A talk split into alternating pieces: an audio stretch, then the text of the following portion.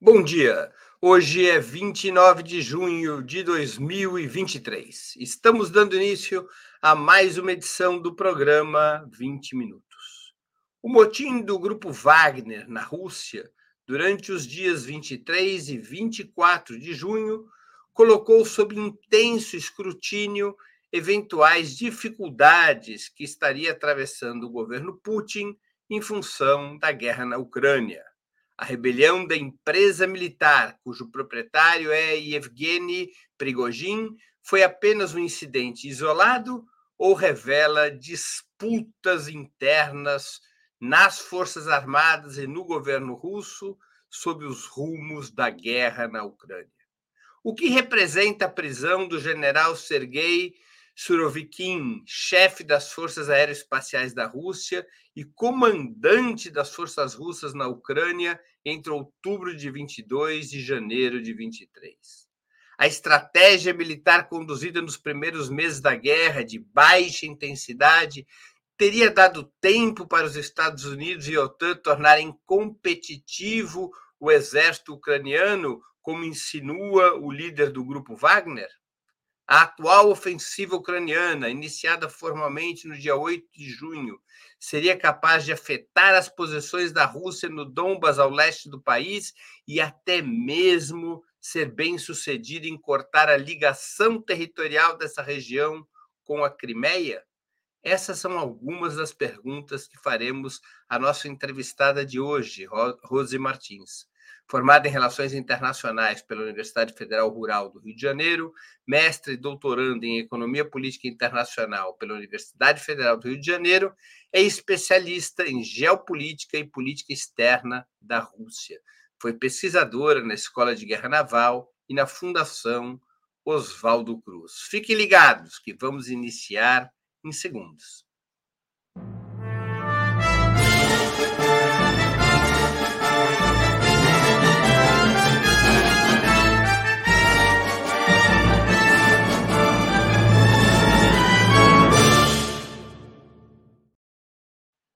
Bom dia, Rose. Muito obrigado por aceitar nosso convite. Uma honra ter novamente sua presença no 20 Minutos.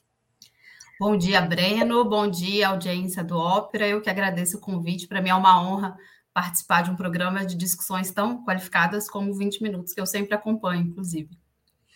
Rose, são bastante fortes os sinais de que Vladimir Putin e seus generais apostavam, a princípio, em uma guerra de curta duração, que poderia ser resolvida em poucas semanas.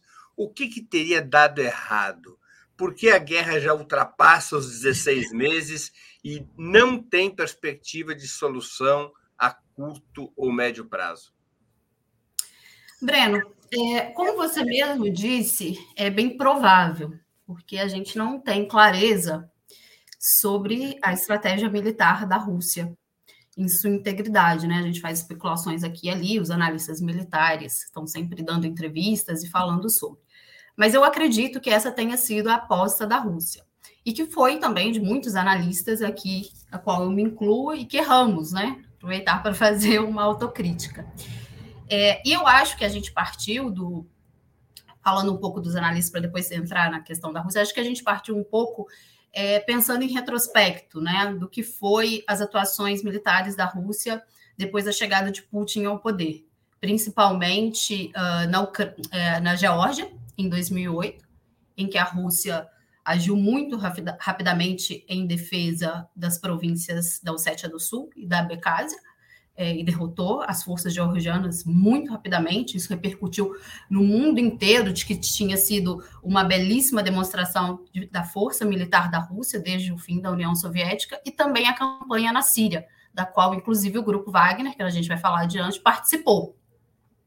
É, e eu acho que a aposta da Rússia, né, pensando agora do lado russo, do que talvez o grupo político do Vladimir Putin, os generais russos pensavam, é de que os Estados Unidos, enfrentando dificuldades internas e internacionais, passando por uma espécie de crise de liderança, né, em suas incursões internacionais apresentavam resultados muito ruins, uh, tanto de, do ponto de vista da sua imagem internacional quanto da, do seu público interno, que os Estados Unidos não iam uh, atuar em uma ajuda tão forte, junto com a OTAN, à Ucrânia. Né? De que a Ucrânia uh, estaria sozinha nessa guerra.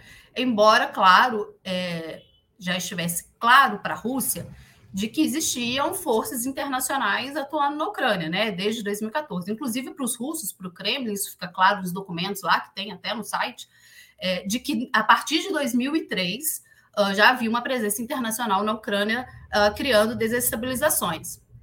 É, e, portanto, é, parece que a Rússia uh, não mediu esse tipo de resposta é, dos Estados Unidos e da OTAN, dos seus parceiros é, europeus e apostou numa guerra de, no uso de baixa intensidade no uso da força militar. Né? E como a gente viu também, uh, é bom lembrar, em março uh, teve uma série de discussões sobre saídas negociadas com uma delegação russa, uma delegação ucraniana. Então, a princípio, parece que a Rússia a, achou que essa seria uma saída, saída negociada com a Ucrânia. Depois ficou evidente que, se os Estados Unidos não estivessem sentados à mesa, é, nenhuma saída de paz ia, ia prosperar, ia adiante. Uh, então, eu acho que o que a Rússia errou foi uh, não ter dimensionado a força que os Estados Unidos iam dispensar para a guerra da Ucrânia. Talvez uh, pensando nessa questão de que os Estados Unidos estavam enfrentando uma exaustão de sua política interna e internacional, né, de uma crise de liderança que os Estados Unidos vem enfrentando. Uh, mas, é, por outro lado, também eu, eu acredito que teve aí um erro de análise, porque é, o Partido Democrata volta ao poder, e também com a figura de Anthony Blinken como secretário de Estado, que tem uma trajetória aí a favor de intervenções, a favor uh, do um papel dos Estados Unidos, papel forte dos Estados Unidos uh, em outros tabuleiros geopolíticos, talvez a Rússia não tenha dimensionado de fato essa resposta. É, e também tem um outro lado, né? Será que o outro lado também não pensou que seria fácil derrotar a Rússia? Isso fica claro. É, também existe um esforço dos Estados Unidos, sobretudo a partir de 2014, no sentido de criar é, instabilidade interna na Rússia e levar a um quadro de instabilidade, de que os russos não conseguiriam de forma coesa lidar com esse conflito e talvez caminhar para uma mudança de regime por conta é, é, de uma instabilidade social causada pelas sanções, né? Existe uma questão política em torno da guerra, é, e que a Rússia fosse também derrotada de forma mais rápida, que eu acho que é uma é, é, que seria menos provável. Não sei se a aposta dos Estados Unidos foi essa, mas eu acredito que a aposta da Rússia foi de que seria mais fácil negociar diretamente com a Ucrânia e de que os Estados Unidos não iam se envolver desta maneira seria, como envolvidos teria havido, como diz o sociólogo francês Emmanuel Todd, um, um duplo erro. A Rússia avaliou que a Ucrânia cap capitularia rapidamente a sua pressão militar e errou. E os Estados Unidos acharam que a Rússia iria ser sufocada pelas sanções econômicas e também erraram. Sim, é, os, eu acho que o erro dos Estados Unidos nesse sentido é ainda mais crasso, porque eles são investidos Digamos que a Rússia teve um ineditismo em relação à Ucrânia nessa estratégia de uso da força militar, como. Não, não, não, não dá para comparar o que aconteceu na Crimeia em 2014 nem no Donbas em 2014. Né, em relação ao uso da força militar da, da Rússia. Agora, os Estados Unidos têm investido nessa estratégia já há algum tempo de que é possível, né, as sanções de agora foram muito mais duras, principalmente relacionadas ao sistema financeiro da Rússia, é, mas eles têm insistido nessa estratégia que é possível é, causar uma instabilidade política para tirar aquele grupo de poder que lá no início dos anos 2000 é, fez uma reorientação nacionalista da Rússia, inclusive com aspectos da política econômica, né? não só de discurso. A Rússia passa no início dos anos 2000 por um processo muito forte de mudanças internas na política e na economia, uma centralização forte. É, e os Estados Unidos precisavam, né, acreditam, insistem na estratégia de contenção da Rússia, mesmo com o final da Guerra Fria, de que precisam uh, mudar esse quadro uh, político da Rússia. Né? Preciso causar algum tipo de desestabilização. E qual seria esse caminho? As sanções econômicas, que gera apelo social e político. Né? Só que a Rússia conseguiu sair muito bem, né? Eu acho que até de forma surpreendente, eu achei que a Rússia fosse ser muito mais afetada, é, de forma surpreendente, conseguiu sair de, de, de, um, de um de um quadro que poderia ser um quadro realmente muito complicado do ponto de vista político, se essas sanções tivessem uh, sido eficazes como esperavam os Estados Unidos. A gente logo mais volta ao tema das sanções, mas antes eu queria te fazer algumas perguntas, digamos, mais propriamente militares, para a nossa audiência compreender o que se passa. Em abril do ano passado, o exército russo, entre março e abril do ano passado, o exército russo cercava Kiev e negociações eram realizadas em Istambul. Aparentemente, o objetivo do exército russo era deixar Zelensky sem saída, atacando a capital do país. A situação de Volodymyr Zelensky, o presidente ucraniano, naquele momento parecia muito difícil. Mas Putin decidiu, surpreendentemente, naquele momento, recuar suas tropas e concentrá-las no Donbas, no leste da Ucrânia, onde estão as repúblicas de Donetsk e Lugansk, de maioria étnica russa. Por que essa mudança, tal decisão de tirar as mãos é, do pescoço de Zelensky em Kiev, tal decisão teria sido um erro? Olha, de um ano para cá, né, um pouco mais de um ano, muita gente especulou o que teria acontecido. É, afinal de contas, a Rússia voltou, né, retrocedeu é, em relação a Kiev. O que acontece, eu acho que essa resposta, né, eu acredito que é a, a resposta mais razoável foi dada pelo presidente Putin é, numa cúpula recente com os países africanos, né, de que teria sido assinado um acordo com 18 pontos entre a delegação ucraniana e a delegação russa.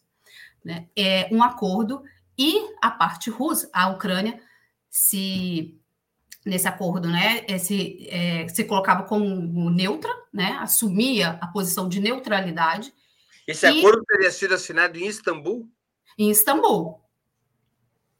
É, tem um vídeo né, que o Putin mostra um papel e fala: tá aqui o acordo, é, de que a, que a, Ucrânia se assumia como neutra, né, a posição de neutralidade, algo que é cobrado pela Rússia, né, que a Rússia ainda tentou, antes da guerra, negociar isso com os Estados Unidos e com a União Europeia, que, que a Ucrânia entraria só na União Europeia e não na OTAN, mas que a, que a Ucrânia se comprometia com a neutralidade e a, a parte russa, nesse acordo, seria é, gradualmente se retirar do território da Ucrânia. Né? Seria mais ou menos como a Ucrânia cumpriu os acordos de Minsk, né? É, isso bem no início da guerra, viu? É ali em março e abril, como você mesmo disse. É, e o que acontece é que a Rússia começou a bater em retirada, segundo o próprio Putin. A Rússia começou a bater em retirada da capital e a Ucrânia voltou atrás nesse acordo. É o que explicaria por que as tropas da Rússia se distanciaram de Kiev. Eu, eu é, né, durante esse um ano de guerra, essas questões militares são muito sensíveis, difícil de ter acesso a todas as informações. É, eu achei razoável, é, sinceramente, essa explicação do Putin, uh, porque essas reuniões. parece razoável, o que talvez não seja razoável é ingenuidade. Exatamente, exatamente. Esse é o ponto. Esse é o ponto. É, é, é, nessa reunião com os líderes africanos, ele chama os, os ucranianos de traidores. Eu acho também, e acho inclusive que isso revela, né, a despeito de muitas dessas análises ocidentalizadas, né, fruto da propaganda ocidental contra a Rússia, de que o Putin é um novo Stalin, de que Putin tem mão de ferro, que tem vários momentos dessa guerra que o Putin mostra ser um líder muito mais moderado, né? Que eu acho que essa guerra até teria outro, estaria Stalin teria assinado o acordo e liquidado com Kiev em 30 minutos.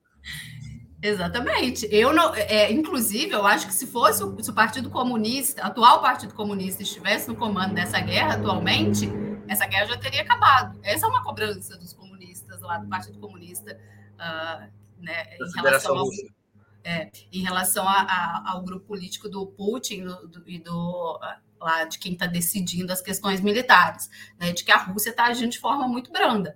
É, e realmente isso revela uma ingenuidade muito forte. Engraçado, porque é, tem um, uns os pesquisadores que estudam a política externa do Yeltsin nos anos 90, que eles usam muito esse termo, ingenuidade, para falar da política externa do Yeltsin. O Putin era ligado ao Yeltsin, né? Depois ele se reorienta ideologicamente, mas eu não sei, talvez ficou aí um resquício é, exatamente nesse ponto.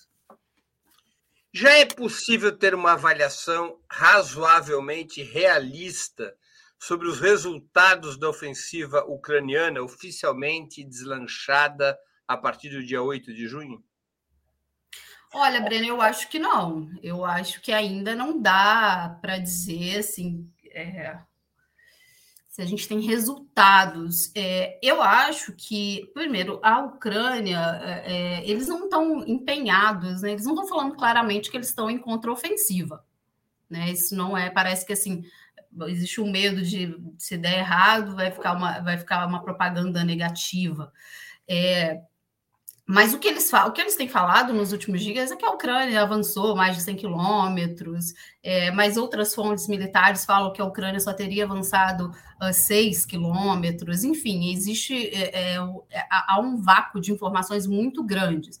Mas o que a gente pode acompanhar, de quem está acompanhando esses dobramentos da guerra, é que não tem é, nenhuma notícia forte de que a Ucrânia teria conseguido um ganho muito grande. É, por exemplo, é, e, e, olhando em retrospecto também, as contraofensivas da Ucrânia, elas demonstraram alguns ganhos, como na cidade de Kherson e Kharkiv, uh, mas não mostraram ter fôlego.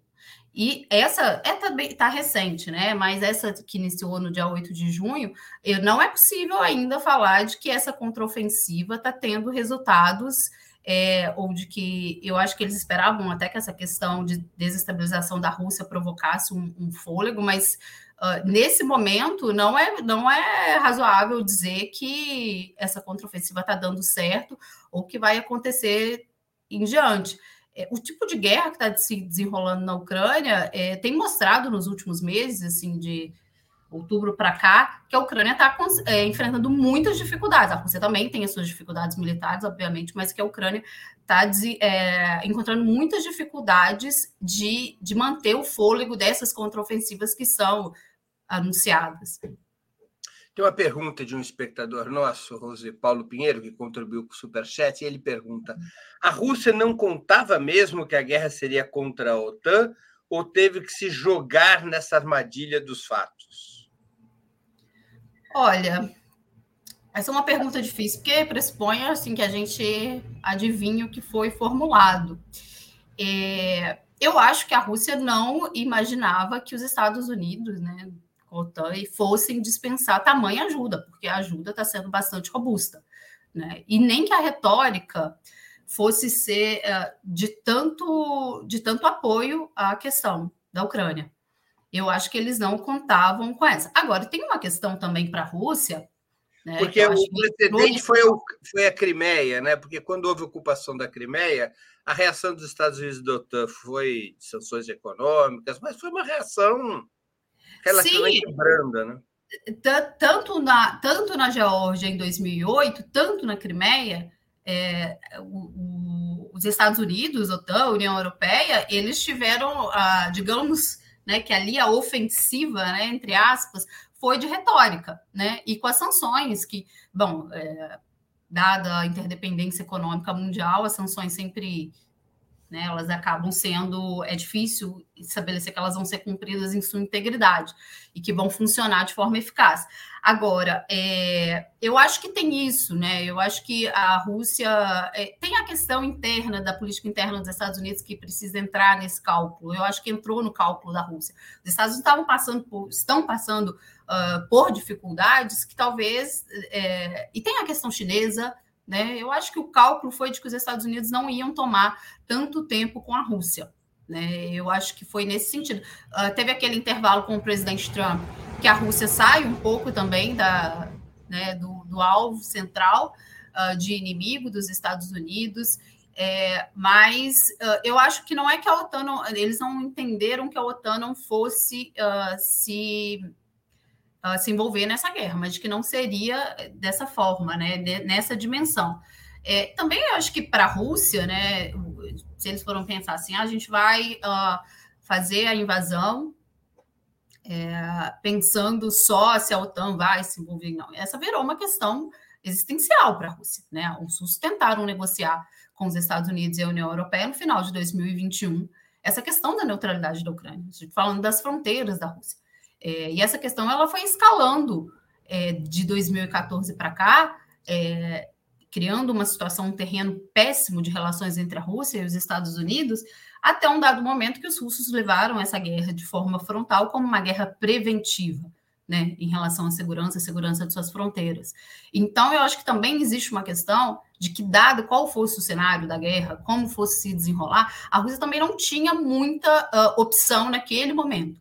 Eu não acho, muitos analistas falam de que a Rússia poderia. É, claro que a invasão é, né, chega ao limite do que pode acontecer, mas a situação da Rússia com, em relação à Ucrânia, essa, essa, essa, essa relação Ucrânia, OTAN, Estados Unidos, já não era fácil há muito tempo. A, a segurança da Rússia estava colocada em xeque e isso poderia escalar é, para uma situação que, se a Rússia não entrasse em guerra em 2022, ia entrar em 2024. A essa altura, quais seriam os objetivos russos nessa guerra e quais seriam suas exigências mínimas para um acordo sustentável de paz? Olha, é, eu acho que mudou, né, do início da guerra até agora. Então, assim, a essa altura, eu acho que a Rússia não abre mão dos territórios uh, do, do Donbas, é, eles passaram por um referendo em meados de setembro do ano passado, que decidiram uh, pela incorporação à Federação Russa, né? então hoje são considerados territórios da Federação Russa. É, eu não vejo mais um cenário, neste momento, a esta altura, né, como foi diferente do início da guerra, de que a Rússia abra mão desses territórios. Nenhum, eu não vejo, a não ser que se sinta muito enfraquecida, que precise negociar com termos muito duros é, né, para salvar a própria existência, não vejo a Rússia abrindo mão desses territórios. E uma exigência mínima, é, na minha concepção, na minha análise, é a manutenção da Crimeia, anexada em 2014, também por um referendo, a, a, a, manutenção da Crimeia como território da Federação Russa. Eu não vejo é, qualquer negociação que coloque a Crimeia é, como um território ucraniano, nesse momento, nenhuma negociação que vá adiante em que coloque, eh, em que tire a Crimeia como parte da Federação Russa. Rose, como que, voltando então a um tema que você já tocou um pouco, como é que a Rússia tem sido afetada pelas sanções? E uma pergunta que muitos fazem: a economia russa e sua indústria de defesa têm condições de suportar uma guerra que poderia se arrastar ainda por muitos meses? Olha, a questão das sanções é um caso curioso, assim, né? Porque as sanções no início da guerra foram muito duras. Mas só para lembrar que as sanções impostas à Rússia elas começam em 2014. Claro que há uma mudança aí é, quantitativa e qualitativa. Né? Mas em 2014, a Rússia é, faz a anexação da Crimeia após um referendo, e os Estados Unidos e a União Europeia, no, mais ou menos uma agenda uniformizada de sanções, é, que visavam, sobretudo, o setor de energia da Rússia, a aquisição de tecnologias para esse setor, que é o esteio da economia da Rússia, é, então, essa, essas foram as primeiras imposições, né? E também ligada à venda de armamentos russos. Teve até lá uma questão sobre a venda de armas da Rússia para a Índia e para a China, mas enfim, é, esse era o quadro. É, com as sanções da guerra, elas tentam impactar de forma mais eficaz o dia a dia da população russa, né? Várias empresas saem da Rússia, enfim, né? Teve toda aquela propaganda, a Zara está saindo da Rússia, McDonald's está saindo da Rússia né, para tentar criar uma espécie de instabilidade ali, social e política, é, e, que, e que isso afetasse diretamente a figura do presidente, portanto, os rumos da sua política externa, de sua projeção geopolítica. É, acontece que também desde 2014 a Rússia criou uma política específica para sanções econômicas. As sanções começaram lá em 2014. é, com um duplo movimento, né? Medidas adaptativas internas, então teve um processo de substituição de importações, é um processo uh, de, de adaptação da sua indústria. A Rússia tem uma relativa autarquia herdada dos períodos soviéticos, a indústria da Rússia tem várias questões, tem vários gaps, precisa discutir questões tecnológicas, mas a Rússia tem um aparato industrial considerável. É, e uma reorientação das suas relações exteriores é, é, pautadas na imposição dessas sanções. Né? Então, assim, era uma política, foi criada uma política específica para lidar com essas sanções que tinham esses dois caminhos. Né? Então, a Rússia é, é vai fazer, é, é, falam que os analistas russos falam, uma virada para o leste comercial e de, de relações estratégicas. Quando chega no, na guerra, em 2022, então a gente já pode dizer que a Rússia estava um pouco preparada, e acho que esperava um pouco de que essas sanções ficassem mais duras, mas estava preparada. E o que, que aconteceu né, com essa, essa estratégia de impactar é, a, o dia a dia dos russos? Não deu certo. Né? Se você acompanhar qualquer russo, né? Ou pessoas, até brasileiros que vivem na Rússia, tem um historiador brasileiro que vive lá que eu acompanho muito, e ele faz isso que é, acho muito interessante, que ele coloca como a vida na Rússia está correndo, a vida dos russos correu normalmente. Né? Não, há, não há desabastecimento nos mercados. Existiu uma, é, um incentivo para que os cidadãos russos substituíssem essas empresas, é, essas, essas, essas empresas que saíram, algumas se tornaram, inclusive, mas teve um esforço ali que conseguiu dar conta da situação do dia a dia das pessoas, né?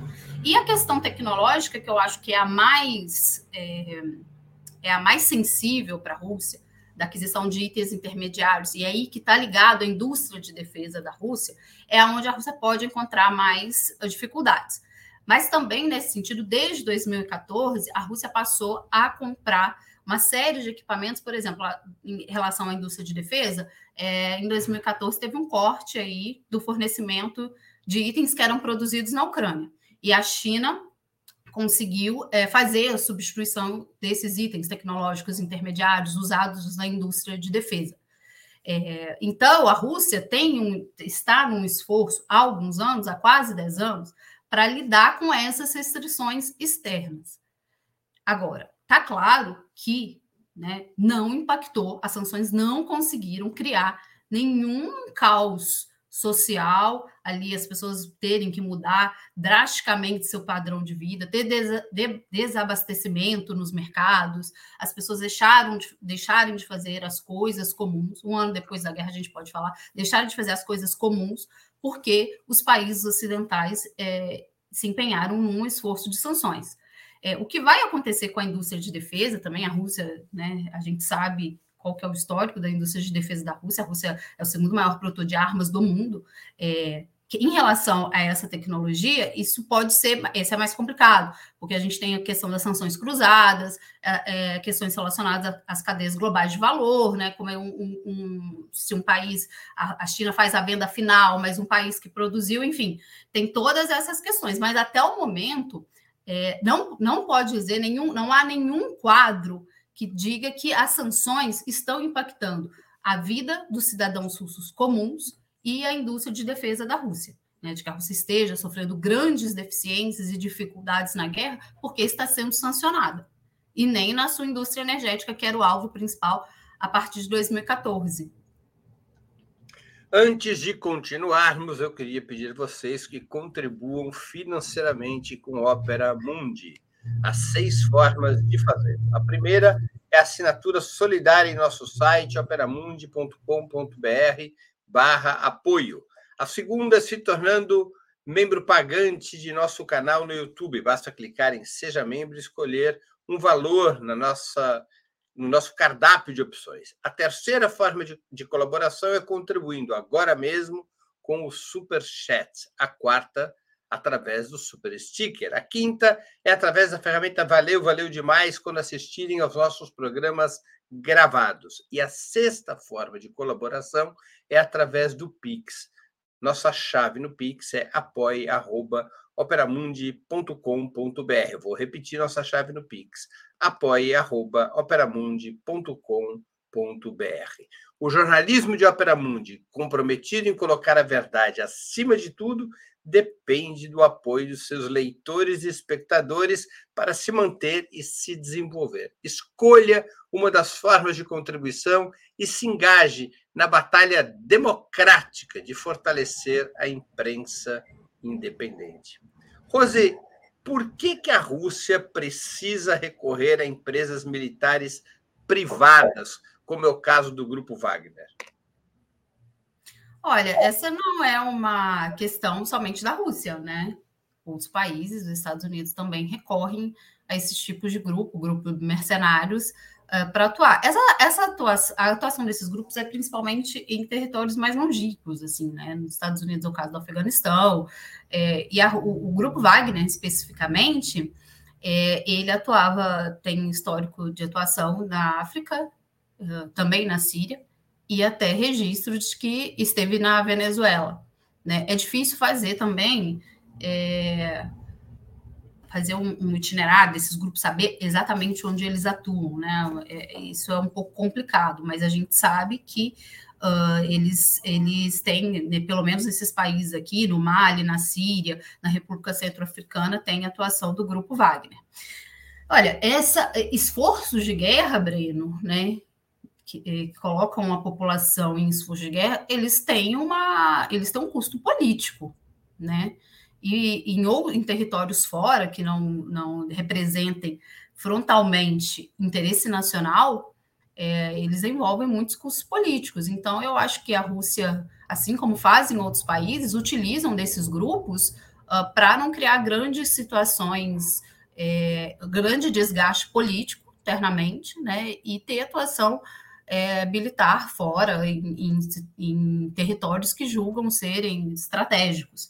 Eu acho que é o caso, é o caso da Rússia, mas é também o caso dos Estados Unidos. Né? Procuram, eles pagam mercenários, eles estão dispostos a fazerem isso, né? não são forçados a fazerem isso e tentam cumprir e atingir é, objetivos geopolíticos, geoestratégicos, uh, de uma forma que não cause grande repercussão política, principalmente interna. Agora, mas sei, normalmente essas empresas privadas são usadas em missões externas nas quais os estados não querem se envolver diretamente. Mas no caso da guerra na Ucrânia, o grupo Wagner foi utilizado numa guerra onde o Estado russo está diretamente envolvido. É, o Putin, de alguma maneira, se arrependeu dessa opção. Hoje está circulando é, entre os, os, meios de comunicação norte-americanos um artigo de um dos maiores jornalistas da história, o Seymour Harsh, em que ele diz que o Putin colocou o grupo Wagner na batalha de Bakhmut, na qual o grupo Wagner saiu vitorioso. Depois de meses de batalha, a Ucrânia perdeu Bakhmut, que é na cabeceira da entrada do Donbas, mas que o Putin colocou não apenas porque achava que o grupo Wagner poderia ser bem sucedido, mas para destroçar as forças do grupo Wagner e permitir o seu reenquadramento nas Forças Armadas. Quer dizer, essa é uma novidade, portanto, o grupo Wagner está envolvido numa guerra que é assumida pelo Estado russo. O Putin se arrependeu disso depois? Excelente a sua pergunta, Breno, porque eu acho que essa crise com o grupo Wagner ela revela muito mais é, questões da estratégia militar da Rússia, erros, problemas, do que questões de ordem interna.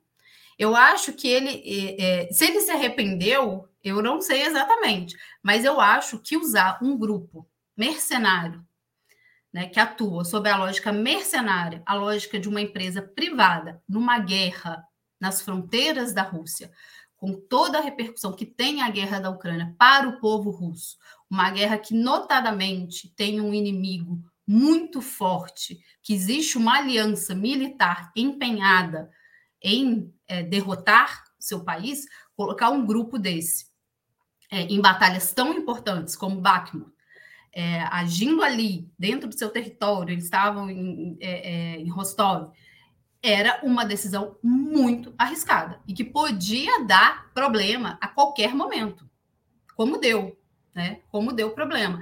Então, eu acho que isso revela é, se o Putin se arrependeu, revela que ele encarou como erro, porque eu acho que a, a, guerra da Ucrânia não é a guerra na Síria, né, onde a Rússia tem interesses, tem lá o porto, o, a base naval de Tartus, ou que tem questões, se, se esteve mesmo na, na, Venezuela, que tem questões é, ali próximas ao governo venezuelano. Né? A gente está falando de uma guerra que é nas fronteiras da Rússia, quase que existencial. Muitos analistas falam isso, é uma guerra existencial, porque se a Rússia perde a guerra na Ucrânia, vai demonstrar uma fraqueza muito forte, pode reorientar uma mudança uh, para uma mudança política muito forte dentro da Rússia, portanto, de uma virada na sua estratégia de projeção geopolítica muito forte, que causa um desequilíbrio de poder naquela região, que chega até a China, que chega aos indianos, que chega aos chineses. É, então, eu acho que colocar esse grupo, dar tamanha importância para esse grupo nesse tipo de conflito, foi um erro da estratégia da Rússia. E aí, bom, e se, se, essa crise tivesse acontecido é, antes da batalha mais importante dessa guerra, que é a Batalha de Bakhmut, que começa em agosto e só termina em maio, a situação poderia ter tido até outro desdobramento, poderia ter causado, de fato, uma desestabilização política na Rússia. É, e que, o que a gente viu, se ele se arrependeu, é porque acho que, acho que foi em 10 de junho, é, o Sergei Shoigu fez um anúncio de que, os, que o grupo Wagner, os combatentes do grupo Wagner deveriam assinar é, contratos com o Ministério da Defesa da Rússia, e foi apoiado pelo Putin. Né? Então, parece que o Putin disse assim: olha, muito bem, é, muito obrigado pelos serviços prestados, e vamos, e agora não queremos mais. Agora vocês se juntem ao nosso exército regular e vamos lutar de outra forma, porque é realmente uma decisão arriscada, né? Então, eu acho que até eles se sentiram, digamos, descartados, mas deixando claro, é um grupo que atua sob a lógica mercenária, sobre a lógica de uma empresa privada e poderia causar problemas. É, não é ele Prigogine é o dono da empresa, ele não é o chefe de combate. Sim, exatamente. Quando ele sentiu, quando ele, quando ele sentiu é, que seria descartado ou que o seu grupo seria reestruturado e seria muito mais atrelado ao Ministério da Defesa da Rússia, seria é, é, estaria sob o comando do Ministério da Defesa, porque eles agiam com autonomia. É preciso deixar claro isso. Eles agiam com autonomia, eles não recebiam ordens é, do Ministério da Defesa da Rússia. Eles tinham autonomia. Inclusive, um pouco antes de deles declararem a vitória de Bakhmut, ele também fez um vídeo é, falando que estava faltando munição. Assim, é, é, é, essa lógica, é realmente uma lógica de uma empresa privada, né? Está faltando munição, não é? Não, não estamos falando aqui de um exército que está agindo sob auspício de um interesse nacional. E aí a gente pega essa lógica e coloca numa guerra de dimensão da guerra na Ucrânia todas as questões que envolve o inimigo do outro lado, as questões de território, todas as questões sensíveis para o povo russo, e aí é uma decisão arriscada. E aí, realmente, parece que ele se arrependeu, viu que eles prestaram os serviços que precisavam ser prestados, tá tudo muito bem, tá tudo muito bom, então vamos mudar agora a lógica aqui. E se a gente for ver, né, agora, passado alguns dias, foi uma decisão acertada, né? Acho que o Putin ele sai, eh, de certa forma, é, além de passar de que é um líder moderado, porque não, não é, assassinou o, o, o Prigozhin, ele mostra que é, é ele mostra que conseguiu é, desmantelar uma crise muito rapidamente, né? Sem criar problemas para sua popularidade. Então, eu acho que, assim, ao fim e ao cabo, que a gente pode, quando a gente analisa essa crise, eu acho que ela leva mais a entender a estratégia militar da Rússia do que as questões de ordem interna. Agora, Rosê, é, muitas, muitos analistas e jornalistas e outros tipos de cidadãos no Ocidente fazem a seguinte comparação. Ah, vocês que apoiam a Rússia falam que o batalhão Azov era ligado ao nazismo, mas o grupo Wagner também é. Ele se chama Wagner por conta do Richard Wagner, que era o compositor preferido do Hitler, e há ali propaganda nazista no grupo Wagner. Tem algum fundamento esse tipo de comparação? O, Breno, primeiro que o Azov é claramente não, não é uma especulação, né? O batalhão Azov ele aparece claramente como um grupo neonazista, né? Há, há diversas imagens, é, é, é, vídeos na internet que isso comprova, e não de agora, também, também desde 2014. É, enquanto o grupo Wagner são essas especulações sobre o nome, há, muito, uh, há muitos estudiosos aí, pessoas que fazem essa pesquisa, que falam além, que. Além do nome, isso é uma barbaridade. As óperas que eu prefiro escutar, embora eu seja um judeu de esquerda, são as do Wagner. Isso não me fazem um nazista. Sim, né? Não tem, é, não tem como você fundamentar. Eu não. É, diretamente, né, falar que é por causa do nome do compositor, porque o Hitler gostava do compositor. Agora, tem, tem analistas aí, pesquisadores, que falam que rastreiam essas atividades não nazistas, uh, que né, falam que realmente é um grupo que, que tem suas fileiras aí é, simpatizantes, mas eu muito sinceramente, é, eu nunca vi, como eu vejo do Azov, essas fotos e vídeos. E o, o Batalhão Azov é muito mais organizado e está vinculado institucionalmente às forças ucranianas. Não estão lá prestando serviço para o governo ucraniano. O Batalhão Azov é vinculado de forma institucional às forças estão oficiais. Estão aqui na tela, estão aqui na tela as imagens Exatamente. provatórias do que a Rose está dizendo. Esses que aparecem na tela são soldados do batalhão Azov com a suástica, misturada com a bandeira ucraniana. É, e eles, e eles aparecem, é, eles não escondem que são uh, fãs do Stefan Bandeira, né? Um, que colaborou com o esforço de guerra nazista. Então, é, isso está claro. Agora, eu, eu não sou nenhuma pesquisadora do grupo Wagner, é, mas realmente há, há, apontamentos de que tem alguma associação, mas a, a, principal associação que eles fazem, do que eu pesquisei até agora, é com o nome, né? De que é o nome que, uh, pelo que eu acompanhei, de que é o nome que uh, indica que o grupo é, é neonazista, de que o grupo tem inspiração neonazista.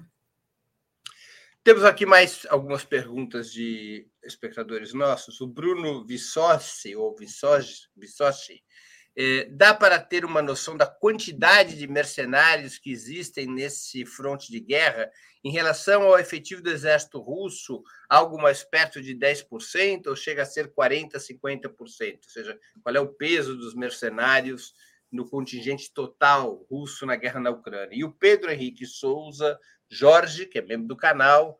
É, bom dia. Já que os Estados Unidos e a OTAN buscam a destituição de Putin, existe algum opositor com condições de liderar a Federação Russa e garantir a estabilidade política ou teria de haver uma dissidência?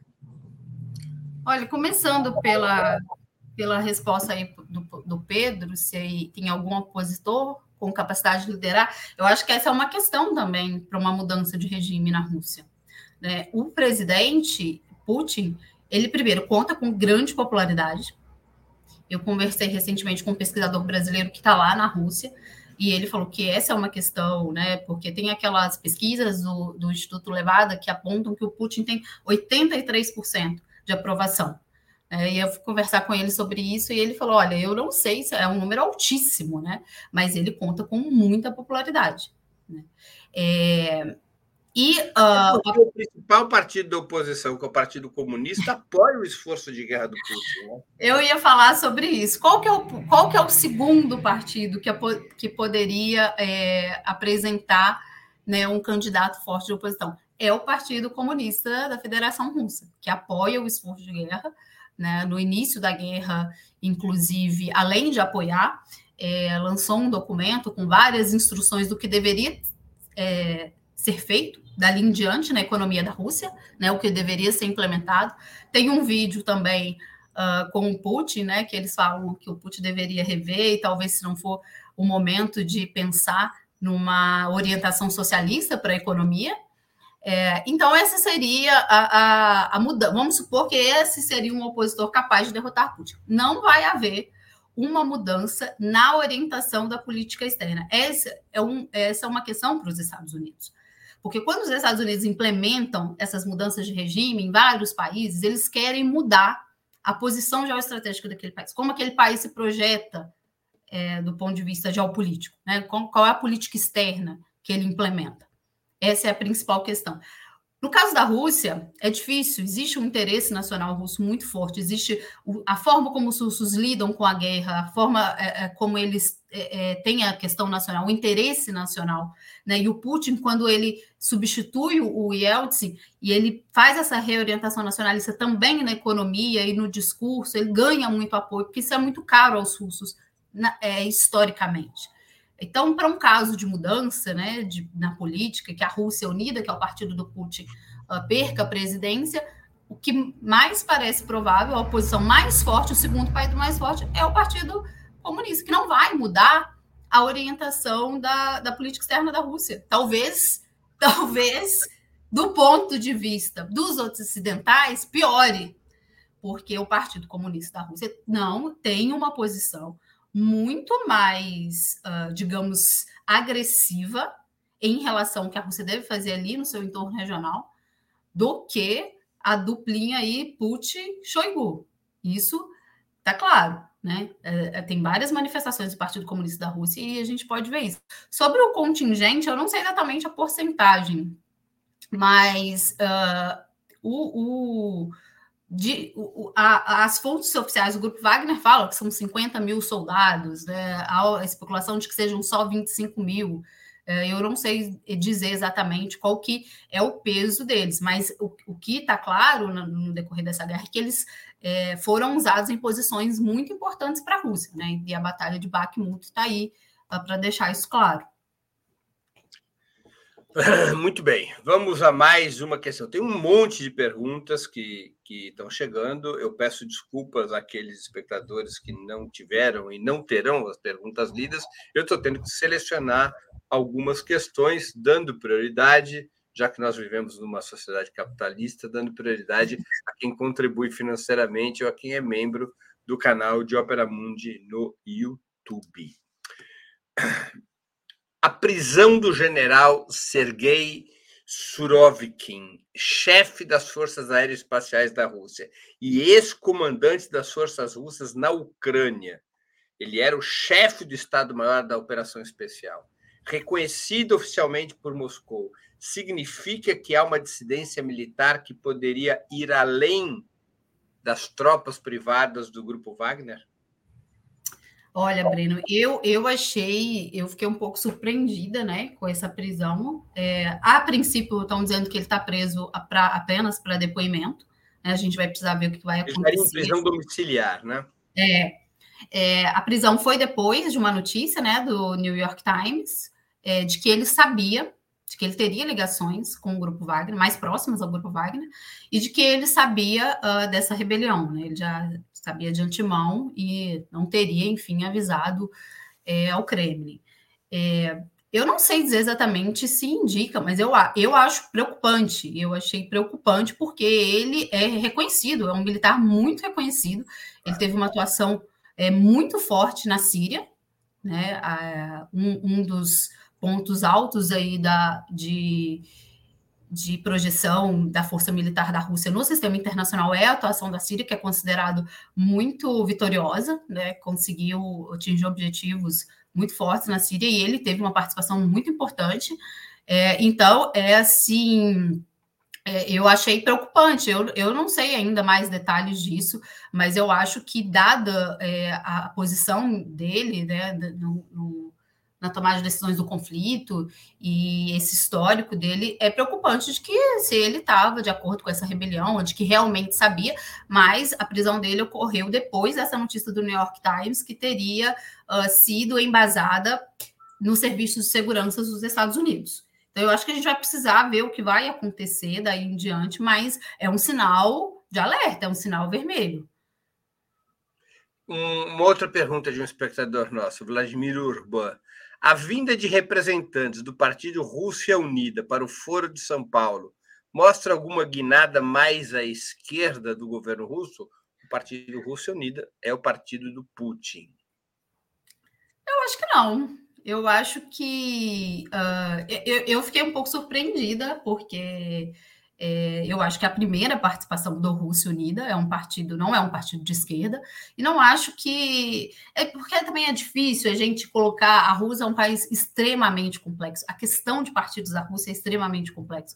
Muitos países surgem, muitos partidos surgem só no momento das eleições, partidos aparecem. O Rússia Unida mesmo é um partido que eles falam que surgiu para eleger o Putin e de que seria. Uh, de que acabaria, né? Seria substituído.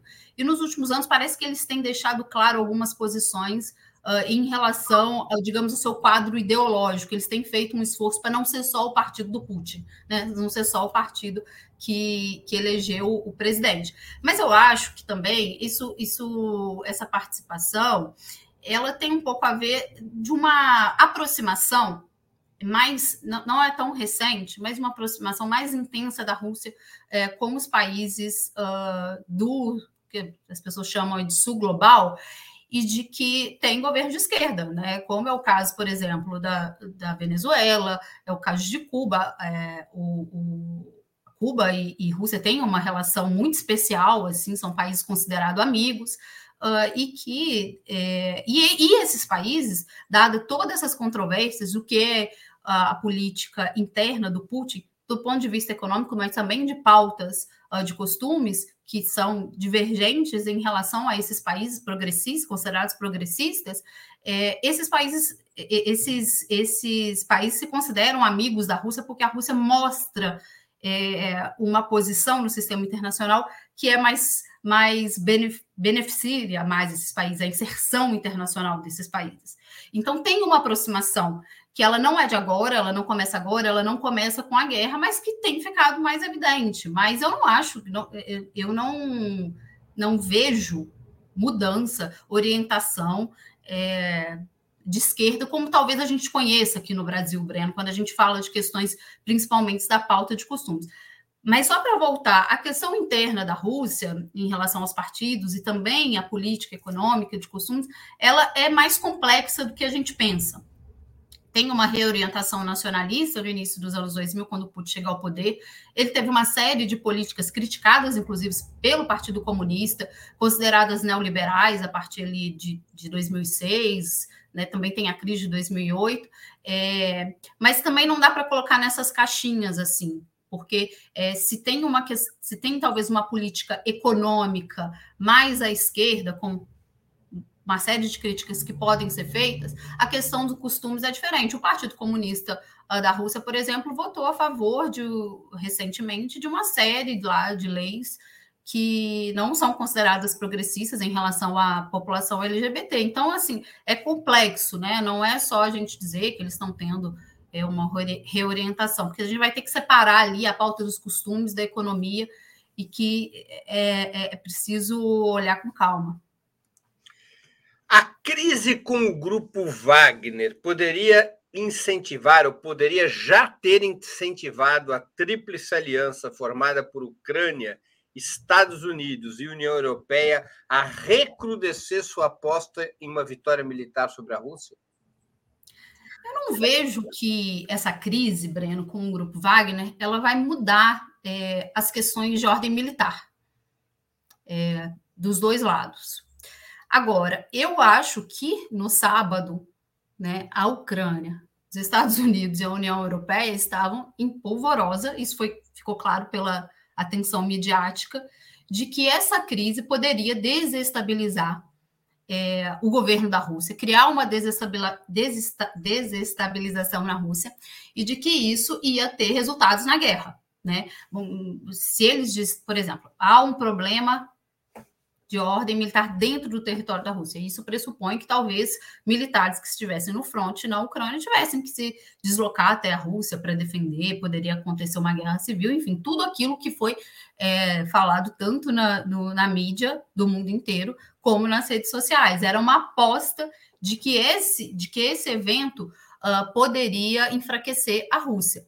Eu não vejo esse evento diretamente é, tendo implicações militares. Talvez a Rússia é, consiga tornar o discurso mais duro da necessidade de usar mais força militar na Ucrânia, é, justamente porque estão numa situação extremamente complexa, de exceção, e de que, né, como o próprio presidente usou como retórica, de que estão sob interferência estrangeira e precisam é, é, se defender cada vez mais, criar, digamos ali, uma comoção política, e isso, no médio prazo, se transformar em algum esforço militar. Agora, do outro lado, é, a questão é mais complicada. Agora, eles esperavam, do ponto de vista até da propaganda, né, também né, na Europa, principalmente, uh, de que isso mostrasse as deficiências da Rússia e de que desse é, para apontar a Rússia como uh, um país instável e que, enfim, é, era preciso derrotar a Rússia. Mas eu não vejo, assim, de imediato, implicações no uso da força militar. Está mais próxima ou mais distante, depois dos últimos acontecimentos, a hipótese de um cessar-fogo para negociações de paz como tem defendido, entre outros, o presidente Lula? Eu acho que está mais longe. Eu acho que a guerra, a partir de setembro, houve uma escalada, tanto uh, no uso da força militar dos dois lados, como na retórica também dos dois lados, e que está difícil criar saídas de negociação.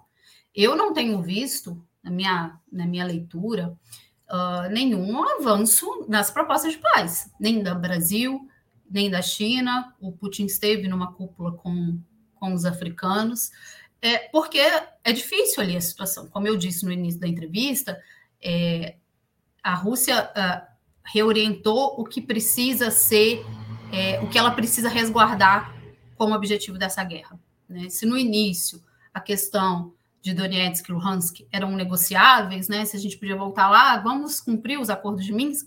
Agora uh, são regiões que pertencem formalmente à Federação Russa. Né? E de setembro para cá teve uma escalada, teve o, o, ataque ao, ao gasoduto Nord Stream, a ponte da Crimeia. É, a Rússia tem se sentido muito, uh, é, muito agredida. É, e a Ucrânia, por sua vez, o que a gente assiste é que ela não tem uma estratégia nacionalmente decidida, né? Não, não me parece isso. E aí a gente tem que ver lá o outro lado, os Estados Unidos e os países da União Europeia. Os países da União Europeia também não parecem ter uma estratégia nacionalmente decidida. E os Estados Unidos estão apostando, não tenho visto, no que eu acompanho, não tenho visto os Estados Unidos apostarem numa saída negociada. Pelo contrário, estão criando eh, dois frontes, com os chineses e com os russos né? Tá uma confrontação dupla.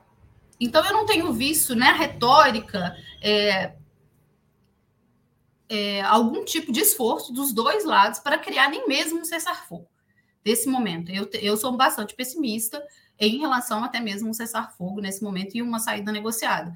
Eu acho que essa guerra ainda vai se arrastar, eu não sei dizer qual seria a solução, porque, como você bem disse na sua, na sua pergunta, a esta altura, a esta altura, as questões as, da Rússia são muito uh, fortes para os ucranianos aceitarem, e os ucranianos parecem não ter uma estratégia nacionalmente uh, decidida e que vá sentar para conversar com, as, com os russos em relação à Crimeia, em relação a esses territórios, estão ali muito empenhados em perseguir a estratégia de segurança dos Estados Unidos. É, então, eu não vejo uma saída, não vejo, acho que está longe, acho que está mais longe, não acho que esteja mais próximo. Tem uma nova pergunta de um espectador nosso, do Fernando Albuquerque, é, que contribuiu com o Superchat. O que, que pode resultar da mobilização de armamento nuclear para a Bielorrússia? Olha, eu acho que essa, essa mobilização é, ela ela está em, digamos, em certa harmonia com a, o, a elevação da Rússia, do tom militar da Rússia né, nos últimos meses, mais uma vez, de setembro para cá. A Rússia voltou a bombardear Kiev, Kiev chegou a ficar sem, sem água, sem luz, enfim. É, eu acho que cria uma situação é, de extrema insegurança para a Europa. Os acordos uh, nucleares entre a Rússia e os Estados Unidos ficaram muito frágeis nos últimos anos. Né, e eu acho que cria uma situação de insegurança é, muito forte, mas também tem um poder de pressionar, né? O armamento nuclear, essas demonstrações, elas têm o um poder de nuclear para saídas negociadas. É, o que é estranho nessa guerra, que é muito perigoso, é que parece que os Estados Unidos estão dispostos a tudo.